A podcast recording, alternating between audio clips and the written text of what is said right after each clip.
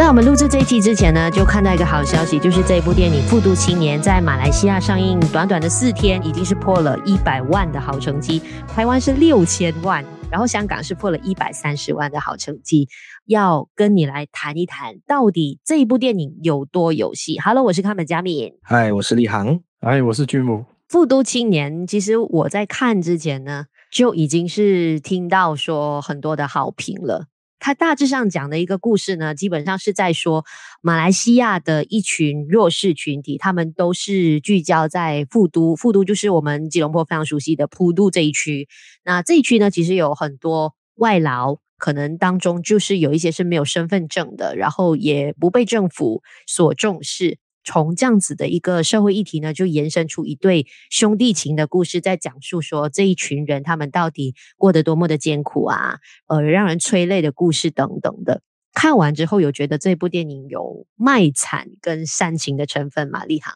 还没有上映之前，我已经听了都无敌多的访问，所以看电影的时候你要客观去对待这部电影，其实是有点难，因为毕竟看太多事前的预告、事前的采访一堆东西之后，你才看。那其实你是对他有一个 expectation。除了电影之外，我更好奇的是，诶，外国人能看得懂马来西亚的电影吗？他们对于我们马来西亚的故事有什么感触？为什么会这样子？虽然吴康仁是台湾人，但是在这部电影里面，基本上可以可以这样子讲，是摒除所有的台湾元素的。我觉得这个难度是有的。那大家看到现在的票房成绩，也看到非常多的口碑。其实这些我们也不用再讲了，因为有上网，你就会看到“富都青年”这四个字的。卖惨这个东西是一直以来马来西亚电影会做的事情，包括我们很多的贺岁片，或者是在讲述社会议题的，很容易去导向这个哇，马来西亚很惨，马来西亚都被压榨，马来西亚都是反正就是惨到没有的，没有没有在惨，完全没有一点幸福感什么。这部电影是是很惨，是很沉重，但我觉得导演并没有在刻意去卖惨，或者是做出一些呃煽情，或者是要你哭什么的地方，它呈现的东西是一个很真实的。普都也是很真实的马来西亚，经过很多 NGO 的他们做的田野调查，是非常足够的许多许多的小细节。因为第一，我听了很多这些故事；第二，我自己的弟弟就是在 NGO 工作的人，他是哭着跟我讲这些东西是真的。他是说过死刑犯写给他的信，所以在这些故事里面提供了我不一样的观点。因为我觉得这部电影是可以有很多不同的面向观点去讨论的。所以我觉得，第一还没有卖惨，第二他很诚实的去呈现了马来西亚在 KL 里面最最豪华的区里面最贫穷的一个地方，然后你可以完完全全的看到他把普都的气味、普都的脏、普都的人，还有整个状态拍出来。电影一开始，我觉得我比较喜欢的就是呃，乌克兰人他就是在这个巴萨去呃去工作的这一个氛围，一开场就让我觉得哦。啊，这部电影是可以让我可以好好的去享受这部电影。像你说的卖惨这个东西，很多时候是可能一开始电影一开始，你大概知道说这些人物或者是场景的设定，大概知道说有些东西是刻意做出来的。这部电影它可以从一个吴康仁这一个人物的这个角度去慢慢去把这这整个故事这样摊开来，我觉得。它比较像是一个生活的记录，以及说它是一个充满很嗯怎么说高潮迭起的一个剧情片。所以我对我来说，我就当这是一个体会这一个生活，或者是体会这两个人的生活的这一个角度去观赏这部电影。一开始就想要先聊呃会不会煽情跟卖惨这个东西，确实好像刚刚立航讲的，这个一直都是。呃，马来西亚本土电影会有一个问题哦，就是贺岁电影是最常有的。每次看一堆马来西亚拍的贺岁片，嗯，大家都想要这种温情的感觉，那种感情是更加浓厚一点，所以大家会包装得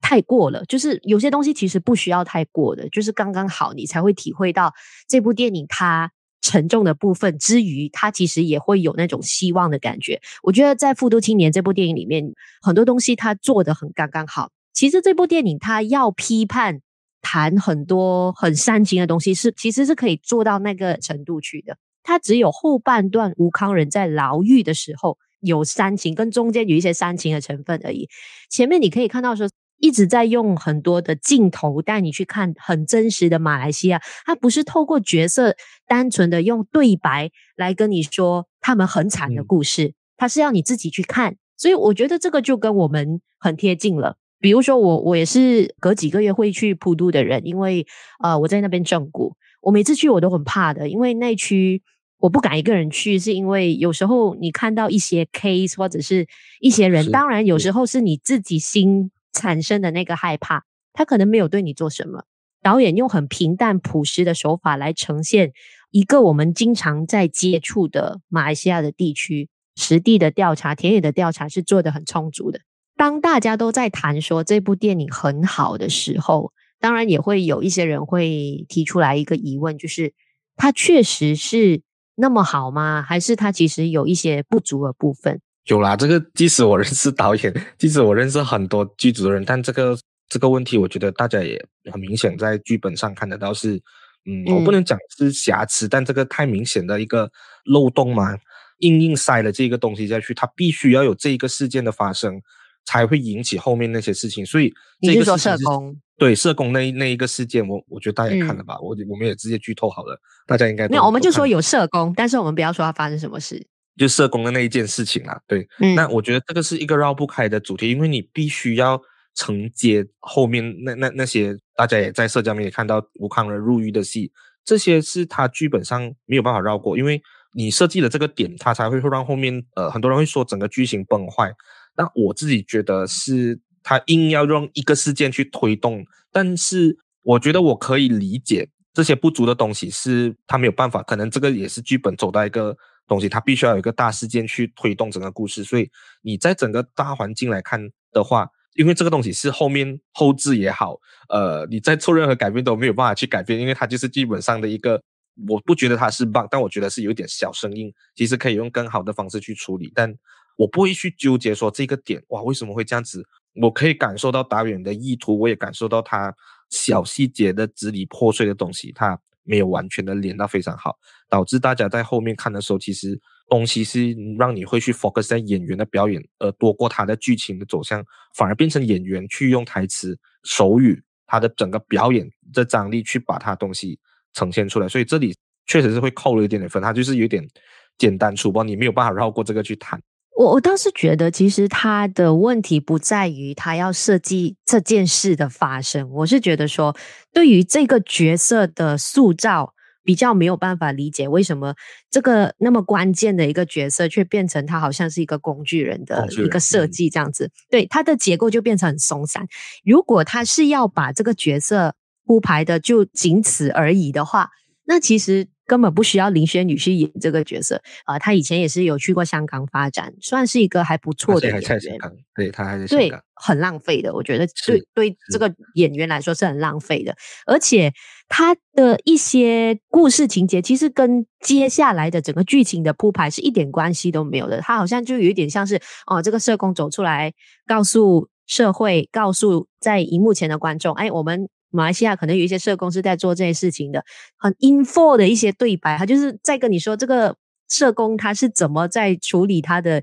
日常的工作，或者是说他在做些什么事情，以至于我会觉得说，诶，好像把陈泽耀跟吴康仁的兄弟情的角色放得太重了，很多女性的角色其实就没有兼顾的很好的感觉。我觉得不是那个事情的转折点让我觉得那一段很怪，而是。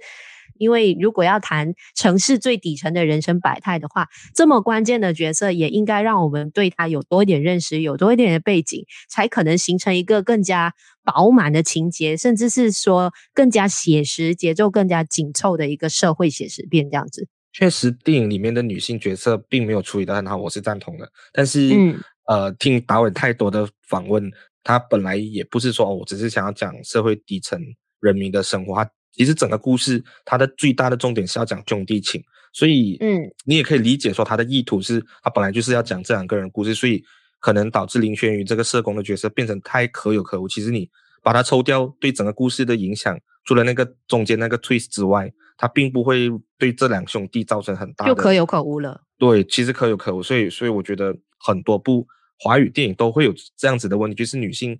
的角色变成偏辅助性或偏工具人，这个其实也是大家要去思考的。大家都提到所谓的工具人的角色，其实我觉得 Money 在这个角色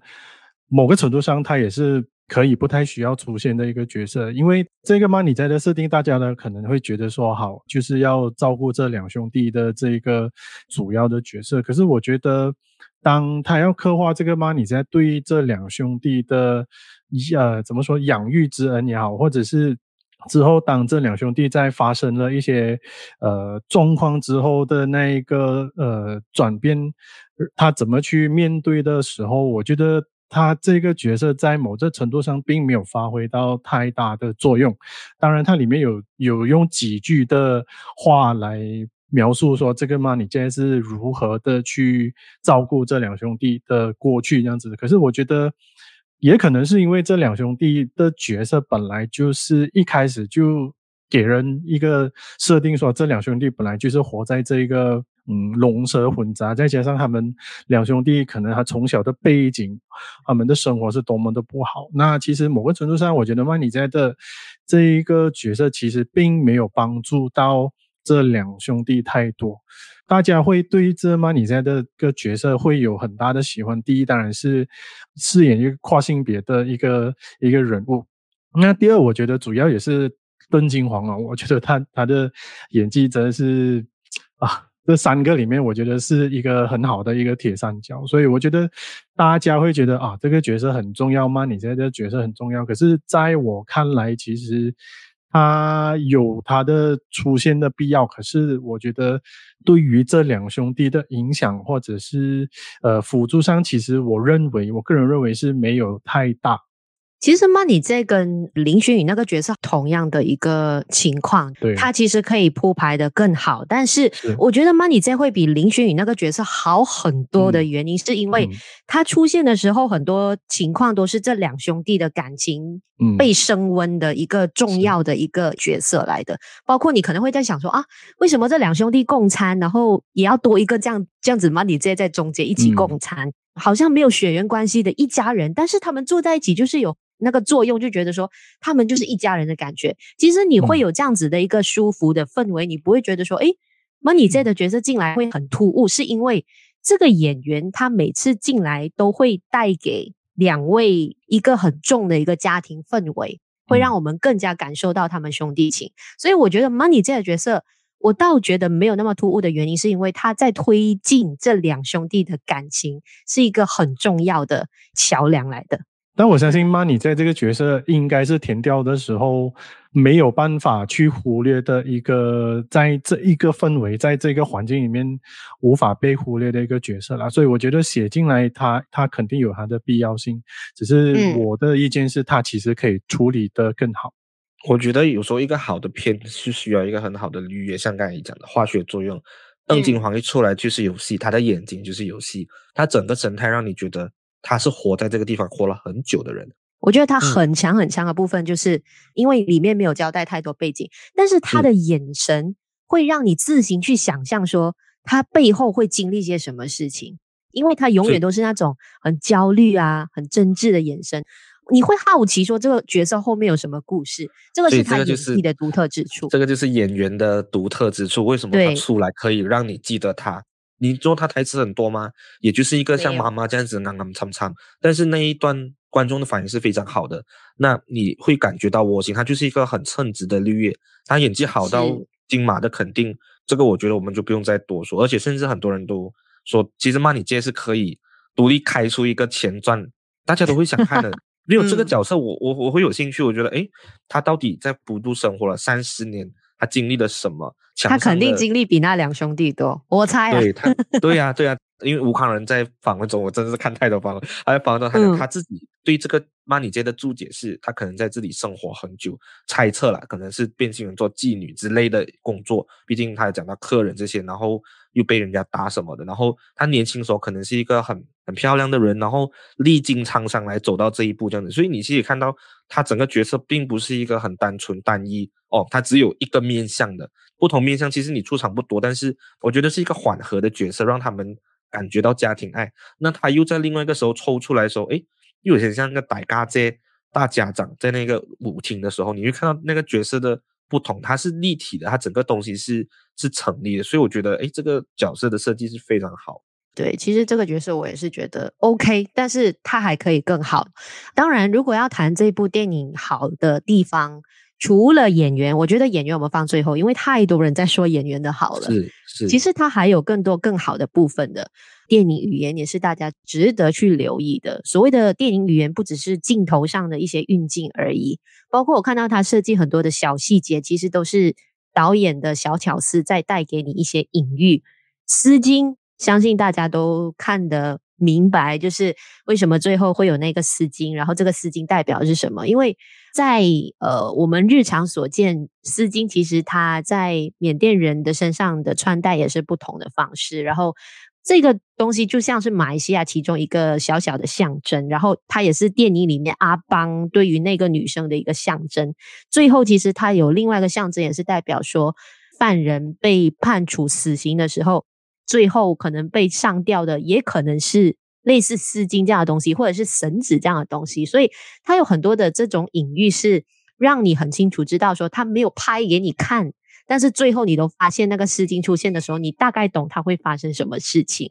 小小爆了一下，中间有出现一个蓝色的衣服，蓝色 T 恤。其实，在阿邦送给阿迪之前，那个阿迪穿的衣服是红色的。其实红蓝色就是我们马来西亚的那个 IC 的那个颜色啊，红色就是还没有得到公民权的嘛，蓝色就是我们现在每个人得到的这个公民权 IC 蓝色的这样子的一个象征。劳役的时候又出现这个蓝色的一个衣服这样子，所以你看，可能大家没有留意，但是导演确实在里边他铺排了很多这样子的一些小小的巧思，让大家看到说，其实他是很用心的。再把一些电影语言放在里头，不只是角色演得好而已。其实导演跟幕后团队他们的用心之处，我希望是更多人可以看到他的这些小巧思的。嗯，我觉得一定要谈的是摄影。嗯，非常喜欢复读的摄影。我觉得复读摄影是帮电影加了很多很多的分。我把摄影跟剪接讲拿在一起讲。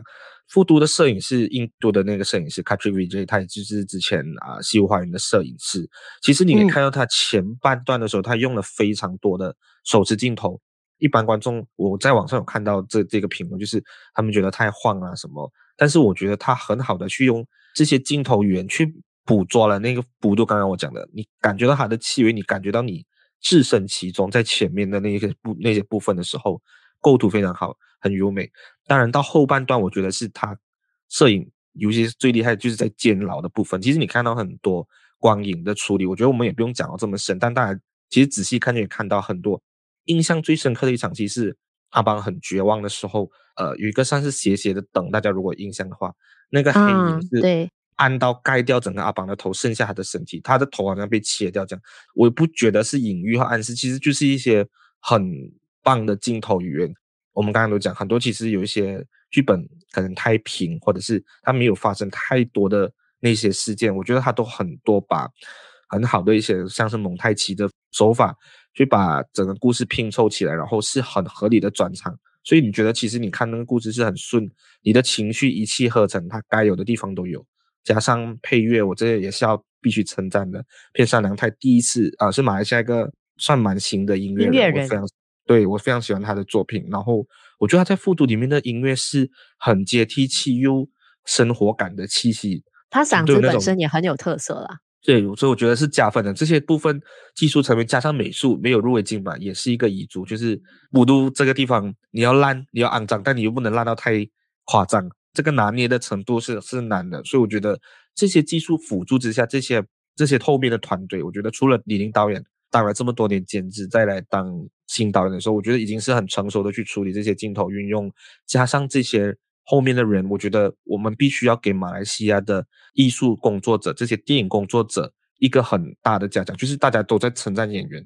都在称赞导演，是我知道他们都很棒，但是我还是很想在我们的 Podcast 节目中称赞这些马来西亚的人，就是嗯，有时候马来西亚的电影。其实没有大家想象中这样子，可能有时候是剧本的问题，有时候是导演的问题，可能有时候演员演不出那感觉。但毋庸置疑，我觉得非常骄傲的是，马来西亚的团队其实都很厉害，这些技术层面都在金马上。我觉得拿奖不拿奖是其次，但我觉得这一些团队真的是马来西亚的一个中坚力量，然后整个电影才能走得更远更好。再补充一下，其实呃，音乐这个部分，除了要留意片山凉太的主题曲，我觉得大家也不要忽略这一把声音，就是云美心唱的那个千言万语的版本，其实也是很动听，我蛮喜欢那个版本。刚才在听到你们说片山凉太的配乐的时候，当然呃，我自己也是非常喜欢。虽然这配乐做得很好，但是这个配乐并没有抢。电影其实有很多的留白，它的留白就让很多。呃，场景很多的怎么说环境的声音，我觉得这个可能是因为配乐跟呃，我们也知道就是杜笃之这个音效大师他们两个人这配合，所以我觉得，尤其是他的留白是出现在于说，可能有一些环境的时候出现的一些场景出现的时候，都知道里面最经典的那一个那几分钟的就是那一个呃吴康仁自己独自的在那边比手语，我觉得那一幕好看的地方在于就是他没有。配乐进来抢这个戏，而是把环境的声音都放得很大，我们就很会很用心的去观赏这一个呃演员的这个演技。比如说他的手手跟手之间会拍出来的声音，或者是他手的手铐会敲在桌子的声音，这一种留白才让我们身为这个观众能够更加专心的去注意这个摄影所拍出来的这一个环境，然后可以注意看到。怎么说？一个眼神，一个动作，一个一个手势所演出来的这种感觉，电影它在适当的时候去做一个很好的留白，我觉得这个才是一个我自己有在注意到的一个很不一样的特点。说到留白部分，我有听到一些朋友说，这个留白留得太狠了。就是 因为在电影里面真的是太安静了，然后那一场面又很沉重，所以当所有配乐都没有出现，只听到吴康仁的一些抖靠的声音啊，或者是他发出的一些轻声啊，对，就是太多的那些人哭泣的声音都被听到，我几乎后面都听到很多人就是 这样子的声音出现在电影。这个我是从台北听到马来西亚都是这样子哦，都差不多有，但台北是。超级，因为我我看首映嘛，所以是在一个超级无敌大剧目。我隔壁的朋友是哭到抖的，嗯、包括我自己啦。我觉得那一段，因为它的感染力太强。呃，我我觉得这个留白也不只是我们所知道的这个经典的场面啦。我我我自己喜欢的留白是在很多其他的地方啦，尤其是比如说他们在他的房间吃饭也好，或者是两兄弟在家里的这个互动也好，其实没有太多。多余的音乐或者是多余的嘈杂声去干扰这些，大家都知道，其实我们生活是不会有音乐出现的。所以我觉得在看这些人的生活的时候，是没有其他的不应该出现的声音出现的时候，我觉得我们才能用心的去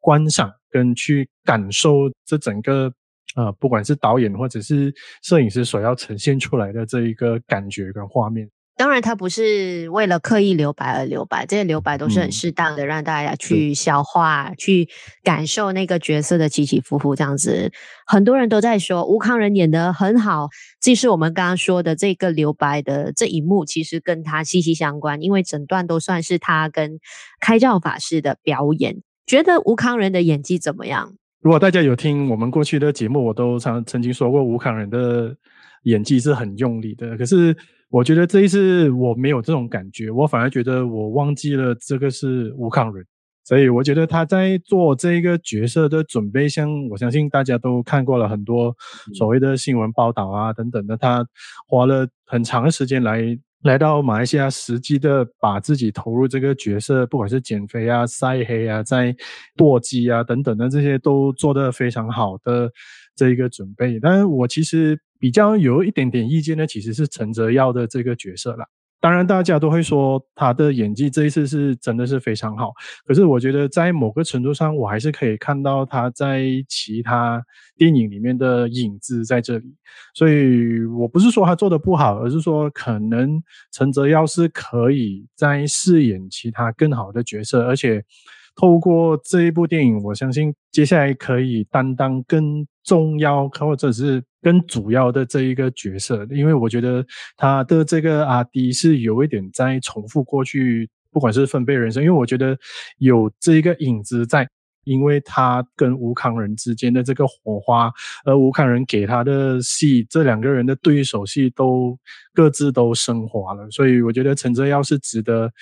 更好的角色，我希望说接下来的电影能看到他可以饰演一些更加主力或者是更吃重一点的这个角色了。其实阿哲是我访问有史以来入行访问最多的演员，嗯、因为他的戏太多了。其实可能大家没有关注到的马来西亚那空军的马来西亚，甚至可能他之后应该是明年会上映，郑建国导演拍的一个。他演一个残奥的女球员的戏，其实阿哲有在挑战很多不同的戏，嗯、所以其实刚刚就我讲的说，诶，他有在重复以前的角色，是我觉得是可能有，因为他都是演这种在马来西亚的中文电影，他都是演这种比较社会底层的角色。其实大家希望可以看到他更多不一样的东西，其实我觉得是有的，只是可能大家还没有看到，所以我就想帮他讲一下话。他真的有做出不一样的改变。那看了这么多年阿哲演戏，第一次觉得。哇哦，他是给我一个全新的陈泽耀。其实大家都在赞吴康仁，但是我第一个出来是赞他，这演的很好诶。我第一个反应是这样子，其实就是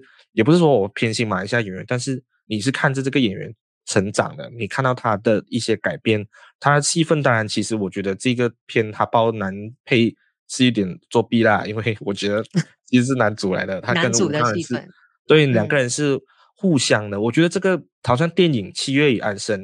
也是个互相的，就是你要一个角色好，他不是只有一个人好，你要两个人一起好。因为吴康仁没有吃掉他的戏，然后阿哲也接得住他的戏，这个才是我觉得表演中双人组里面非常非常重要也非常厉害的东西。那因为吴康仁不能讲话，他真的是只能看他的表情去那那些很可怕的演技太强大了。但是阿哲看起来台词很多啊，常常讲一堆话，但是这些台词我就觉得，哎，其实他在。讲这些很本土化的台词的时候，我觉得前面的那些有点吊儿郎当的感觉，到后面整个转变，其实你看到他的演技是有层次，这是我觉得他进步的东西。可能像以往作品里看到他比较单一面，他可能比较少层次感。我觉得这次是看到层次感做出来的，所以我觉得这是阿哲一个很大的转折点。希望他后边的作品可以再去挑战更多，不是在在像这样子这样类型的角色，因为我觉得他已经可以拿捏了。阿哲陈哲耀这个角色，其实在这一次的电影里面，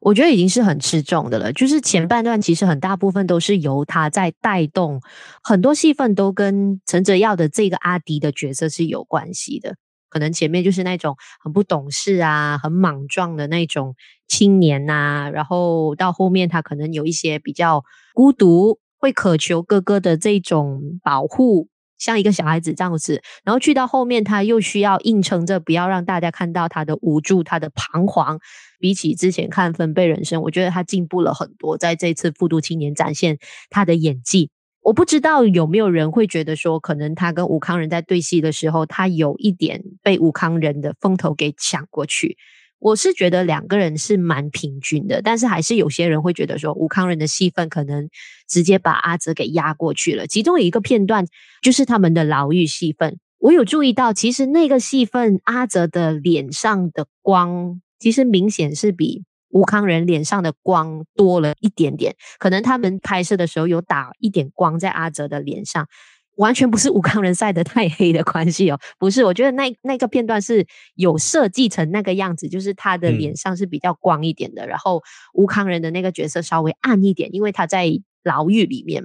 我觉得那场戏其实是平均的，当他们两个在对戏，然后阿迪这个角色一直在跟哥哥说他的不舍啊，然后他的眼泪呀、啊，嗯、绝对没有比吴康仁的那个角色那种无助、那种沉默，完全被他压下去。呃，我之前访阿阿哲的时候，他有讲过，其实这场戏原本是有台词的，大家有没有注意到？他忘记了，他忘记，他就直接用手语比。可是这个是一个神来之笔，因为他演完那场是全场都在哭，那一段用手语比起用所谓的言语去去呈现那场戏是更好的。所以这个有时候也是可以看到，我觉得这个就是演员的一个功力，演员的一个随机应变。你没有跟着剧本走的时候，反而像刚刚嘉明讲，你造成整个戏是。很平均的，我不觉得有谁在抢谁的戏。对，但是如果抛开他们牢狱对峙的这一场戏，前面其实很大部分确实是因为吴康仁的那个得奖片段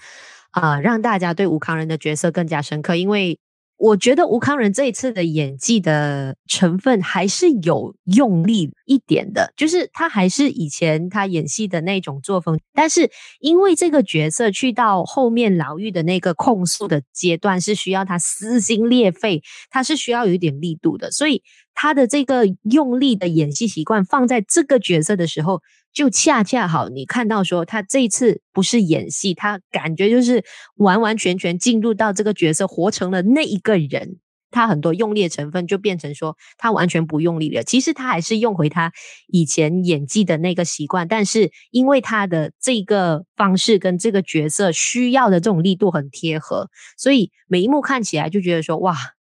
不是说得奖片段哦，就是他在牢狱对着那个光对视的那个眼神，其实那一幕就已经让我开始有掉泪了。那一幕他的一些无助，他的一些沉重的那个。呃，神态的时候，其实你已经忍不住，就是想要泪流满面的感觉。这个是吴康仁的角色里面，我相信也不用多说，大家都看到他的功力的存在。我们作为马来西亚人，有看到本土有这样子的一个好作品，当然是希望说更多人进去支持。所以在它还在上映的时间里面，一定要去看看这一部电影《复读青年》。那除了这部电影以外呢，我们今天也会聊另外一部。跟友情有关的一部泰国电影叫《Not Friends》，先谢谢君武分享《复读青年》。OK，谢谢。诶，其实《Not Friends》这部电影呢，主要是在谈说，反正就是关于他们友情啊、梦想啊，或者是说他们对于电影热爱的这种校园故事啦。其中一个人发现了这个小作品，他也不是跟这个人很熟的，就他们都不是朋友的关系，他就决定说啊。我觉得这样子我会被看见，然后我就有这样子的一个决定。然后另外一个朋友竟然也可以同意 跟他一起做这件事情。那个朋友是，当然他是跟离去的那个朋友是很好的一个朋友，所以他也希望做这样的事情来怀念。但是我就觉得说，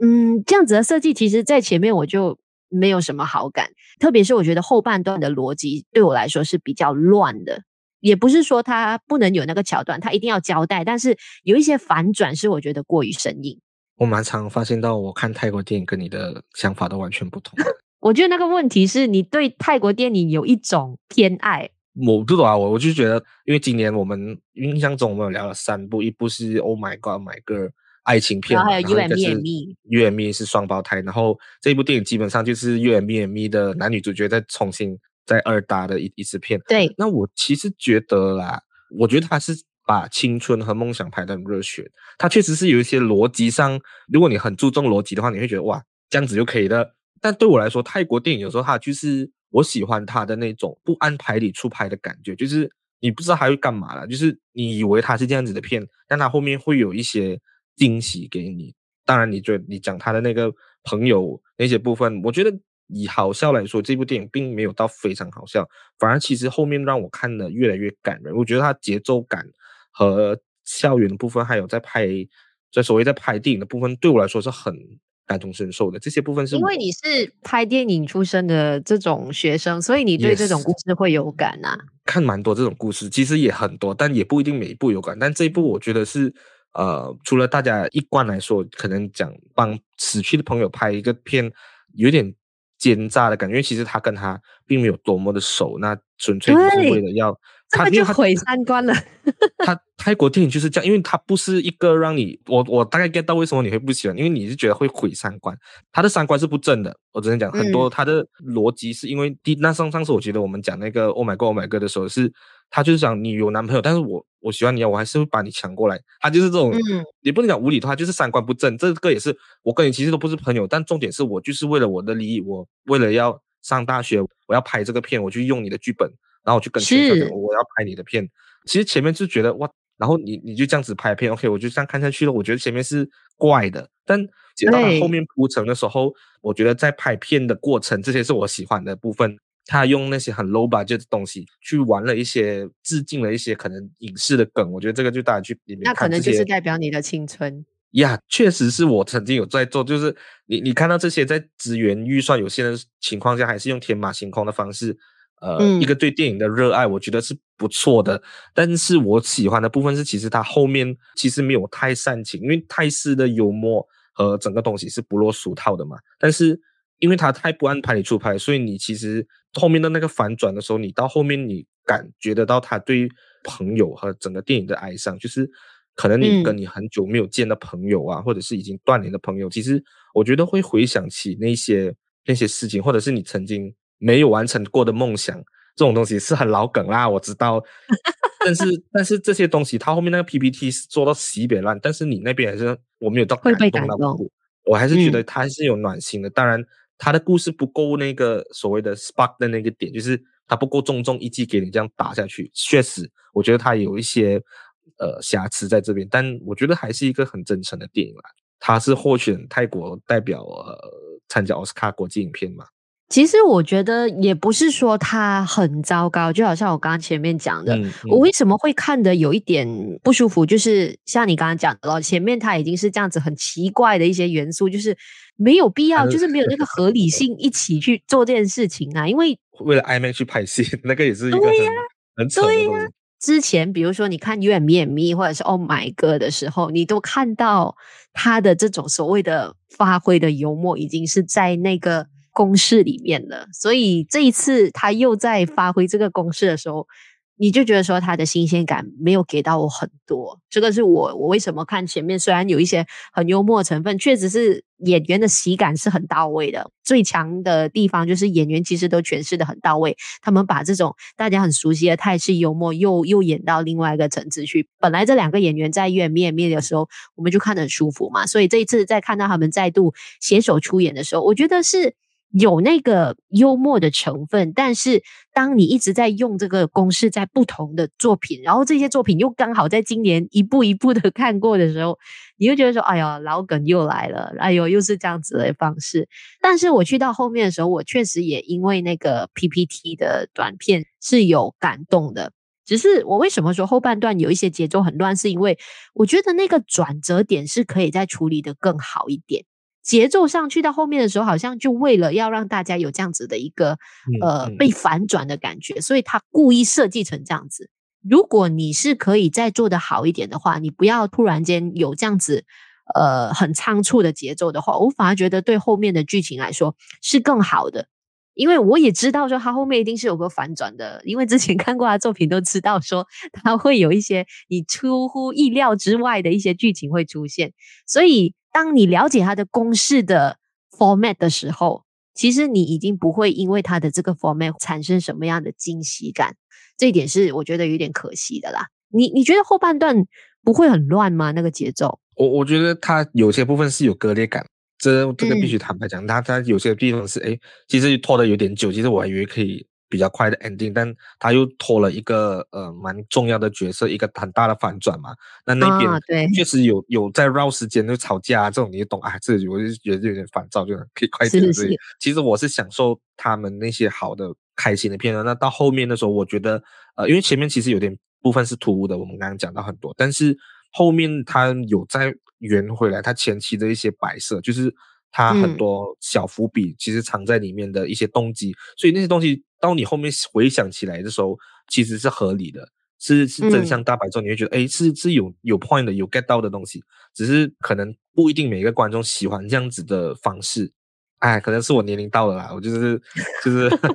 看到这些东西的时候，稍微轻松，但它又有一些比较奇妙、奇思异想的东西。可能我觉得泰国因为邻国，可能真的有一些文化，可能有一些点是打动到我的，我可能对于他们的一些作品。也不能讲偏爱，但我确实是对这些东西是可能个人更喜欢的，对吃的片型不太一样。我觉得这可能刚好就是打中我。当然，你要说它到非常非常好，我觉得没有。我觉得其实 You and Me and Me 是比它出色的。对、呃、对，这个就是那个点了。对，还是不错，只是它还是有稍微欠缺的一些东西。You and Me and Me 如果要比起来的话，它会。相对成熟、相对完整一点，我觉得这个东西比较重要。这个就是我想讲的点了，就是因为今年刚好又是同样的演员嘛，然后你看到了两部作品，你很自然而然会做一个比较，嗯、就是因为《You and Me and Me》，你看到呃有更出色的一个收尾，因为我很喜欢后半段的《You and Me and Me》，然后来到这边的时候，你就觉得哎呀，这个结尾。就是欠一点点，但是如果是以整体架构来说的话，我觉得这部电影的很特别的之处是，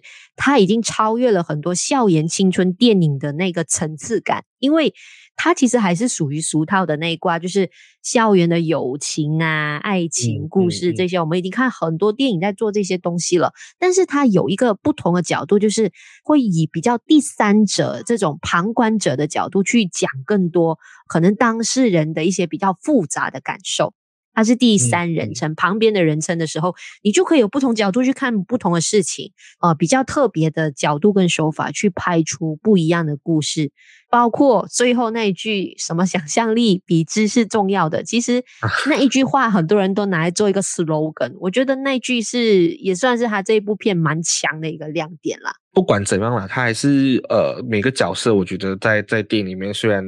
呃你可以看到那个 Bipor 和和 Tony 是越绵密，密的荧幕 CP 嘛，我觉得他们在这一次里面。嗯那个还是有那个化学效应，还是有化学效应，然后默契也是够的。虽然没有爱情戏份，完全没有，两个真的是友情朋友那种感觉，嗯、你还是被打动到。然后其他的配角其实就是一贯泰国片会有的，就是个性鲜明这种啦。然后他拍摄手法算是比较特殊的，我觉得，嗯，有讲到很多东西，友情、梦想、青春。如果你想要回味一下你的高中时代的话，它不是那种爱情片，但你还是可以体会到一些我觉得值得一看的一些元素在里面。找朋友一起去看这部电影吧，泰国的电影《Not Friends》